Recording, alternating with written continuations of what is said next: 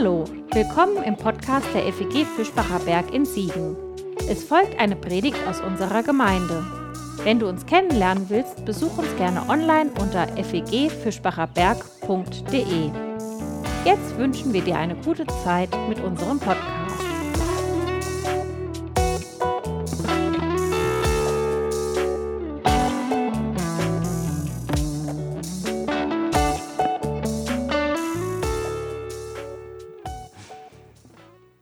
Habt ihr in den letzten Tagen die Affäre um Philipp Amthor mitbekommen?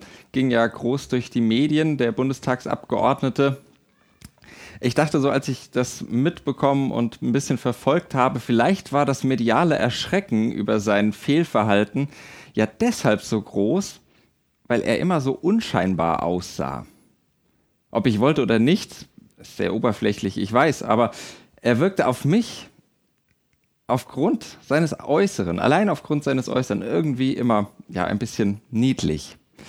Die Komikerin Sarah Bosetti, die brachte das in dieser Woche ganz frech auf den Punkt. Sie sagte, seit Tagen sieht niemand mehr in ihm den kleinen Jungen. Endlich sehen ihn alle als das, was er ist. Ein korrupter alter Mann. Natürlich soll es heute Morgen nicht um Politei, äh, Parteipolitik gehen, sondern um das, was hier mit Philipp Amthor passiert ist. Uns wurde ein Blick hinter die, ja vielleicht manchmal niedliche Fassade gewährt. Und unser heutiger Psalm 36 gewährt uns ebenfalls einen Blick hinter die Fassade, allerdings hinter unsere eigene. Psalm 36, die ersten Verse. Spruch der Sünde zum Frevler inmitten meines Herzens, in seinen Augen gibt es kein Erschrecken vor Gott. Denn es schmeichelt ihm in seinen Augen, sich schuldig zu machen und zu hassen. Die Worte seines Mundes sind Trug und Unheil. Er hat es aufgegeben, weise und gut zu handeln. Unheil plant er auf seinem Lager. Er betritt schlimme Wege und scheut nicht das Böse. Spruch der Sünde zur Frevlerin inmitten meines Herzens. Oder da ist eine Stimme, die mich hinter meine eigene Fassade blicken lässt. Denn hier redet etwas über den Frevler in mir. Etwas erzählt mir davon, wie es um mich selbst steht. Okay, bei aller Ehrlichkeit darf ich wohl so ehrlich sein, dass der hier gebotene Blick hinter die Fassade vermutlich nicht einfach abbildet, wie es in mir aussieht. Erzählt wird hier eine Reinform, die es wohl nicht in Reinform gibt. Das uneingeschränkt Böse. Formulieren wir das mal ein bisschen um, so wie es gemeint sein dürfte. dann kann man hier lesen, es schmeichelt mir, mich schuldig zu machen und zu hassen. Was ich sage, ist Trug und Unheil. Ich habe es aufgegeben, weise und gut zu handeln. Unheil plane ich, betrete schlimme Wege und ich scheue nicht das Böse. Das klingt schon hart, aber mit dem Menschen ist es wie beim Kochen, dachte ich. Wir haben es mit verschiedenen Zutaten zu tun, die nicht selten in Reinform ungenießbar wären. Pfeffer und Salz zum Beispiel oder eben gut und böse. Klammer auf, vielleicht eröffnet diese Metapher auch einen ganz neuen Zugang zum jüngsten Gericht und denkt das ruhig mal in den nächsten Minuten mit im Hinterkopf. Klammer zu. Ich bin keine Reinform. Und du auch nicht. Aber es bringt ja auch nichts vor den eigenen Schattenseiten davon zu laufen. Denn sie gehören zu dir und zu mir. Und unter uns vermutlich kennen wir sie ganz gut, oder? Unsere Schattenseiten. Und manchmal sind die Schatten- und Schokoladenseiten vielleicht gar nicht so weit voneinander entfernt und gar nicht so gut zu unterscheiden. Unser Psalm 36 singt mir das echte Menschenleben, weil er davon zu reden weiß, zu wie viel Bösem ein Menschenleben fähig ist. Und so wird er mir zum Blick hinter die Fassade. Allerdings kann man sich in diesem Blick auch verlieren. Je nach eigener Verfassung hat man vielleicht mehr mit dem Hang zu kämpfen, über das eigene vermeintlich Böse ständig und immer und immer wieder nachzudenken und darunter irgendwann zu zerbrechen. Phasenweise klingt Bibel ja so, als wolle sie genau das, die Zerknirschung des Menschengeschlechts. Und ein bisschen höre ich tatsächlich auch in diesem Psalm. Doch hier scheint jemand unter dieser sensiblen Einsicht, unter dem Blick hinter die Fassade zu leiden. Leidet unter der Einsicht in den eigenen Hang zum Bösen. Und auf der Suche nach weiteren Zutaten für unser Lebensgericht, Zutaten zum Leben, da finden wir die nächsten Verse dieses Psalms. Ab Vers 6. Herr, deine Liebe reicht so weit der Himmel ist, deine Treue bis zu den Wolken. Deine Gerechtigkeit steht wie die Berge Gottes, deine Urteile sind tief wie die Urflut. Du rettest Menschen und Tiere, Herr. Wie köstlich ist deine Liebe, Gott. Menschen bergen sich im Schatten deiner Flügel. Sie laben sich am Reichtum deines Hauses, du tränkst sie mit dem Strom deiner Wonnen. Denn bei dir ist die Quelle des Lebens. In deinem Licht schauen wir das Licht. Dieses Psalmgericht spielt tatsächlich mit den Zutaten, mit Pfeffer und Salz, mit Schwarz und Weiß, Gut und Böse. Und der Erfahrung aus dem ersten Teil, der Erfahrung des Bösen, wird die Erfahrung der Güte entgegengestellt. Ein riesengroßes Trotzdem, das mich aus der gefährlichen Zerknirschung herausruft.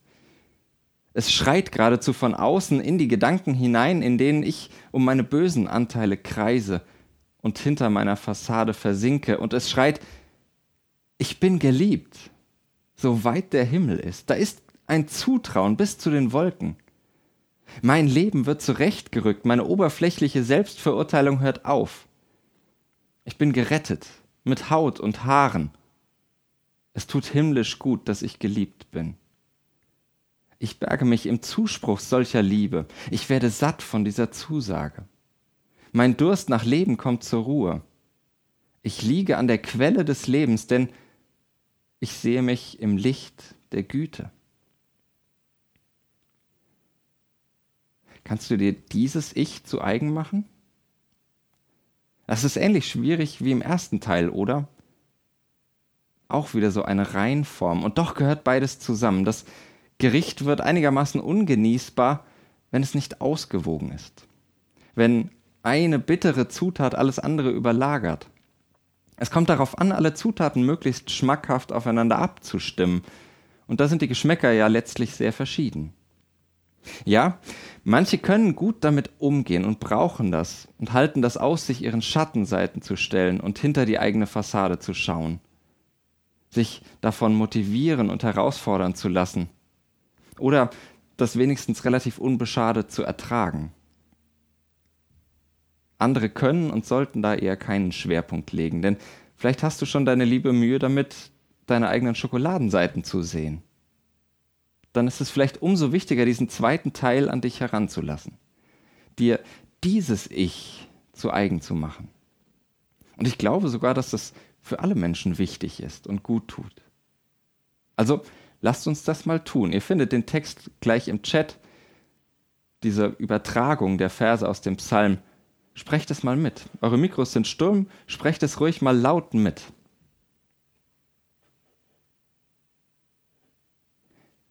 Ich bin geliebt, so weit der Himmel ist. Da ist ein Zutrauen bis zu den Wolken. Mein Leben wird zurechtgerückt. Meine oberflächliche Selbstverurteilung hört auf. Ich bin gerettet, mit Haut und Haaren. Es tut himmlisch gut, dass ich geliebt bin. Ich berge mich im Zuspruch solcher Liebe. Ich werde satt von dieser Zusage. Mein Durst nach Leben kommt zur Ruhe. Ich liege an der Quelle des Lebens, denn ich sehe mich im Licht der Güte. Lass das mal kurz sacken und wirken. Du bist geliebt, so weit der Himmel ist. Da ist ein Zutrauen bis zu den Wolken. Dein Leben wird zurechtgerückt.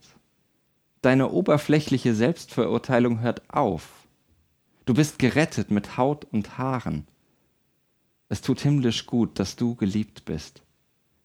Du kannst dich im Zuspruch solcher Liebe bergen, du wirst satt von dieser Zusage. Dein Durst nach Leben kommt zur Ruhe. Du liegst an der Quelle des Lebens, denn du siehst dich im Licht der Güte. Womöglich ahnt ihr es, auch das ist eine Reinform in unserer kulinarischen Metapher, wirklich so etwas ja, wie das Dessert. Sehr lecker zum Naschen, aber auf die Dauer auch eine sehr einseitige Ernährung. Ich brauche beides. Und obwohl ich eher der Nachtischtyp bin, will ich doch realistisch bleiben. Und das tut auch unser Psalm, indem er beides versucht zusammenzubringen. Dieses Lied singt vom Bewusstsein, dass Böses und Güte im Leben zusammengehören. Und es hat doch eine Schlagseite, es hat doch eine Hoffnung, nämlich die letzten Verse dieses Psalms.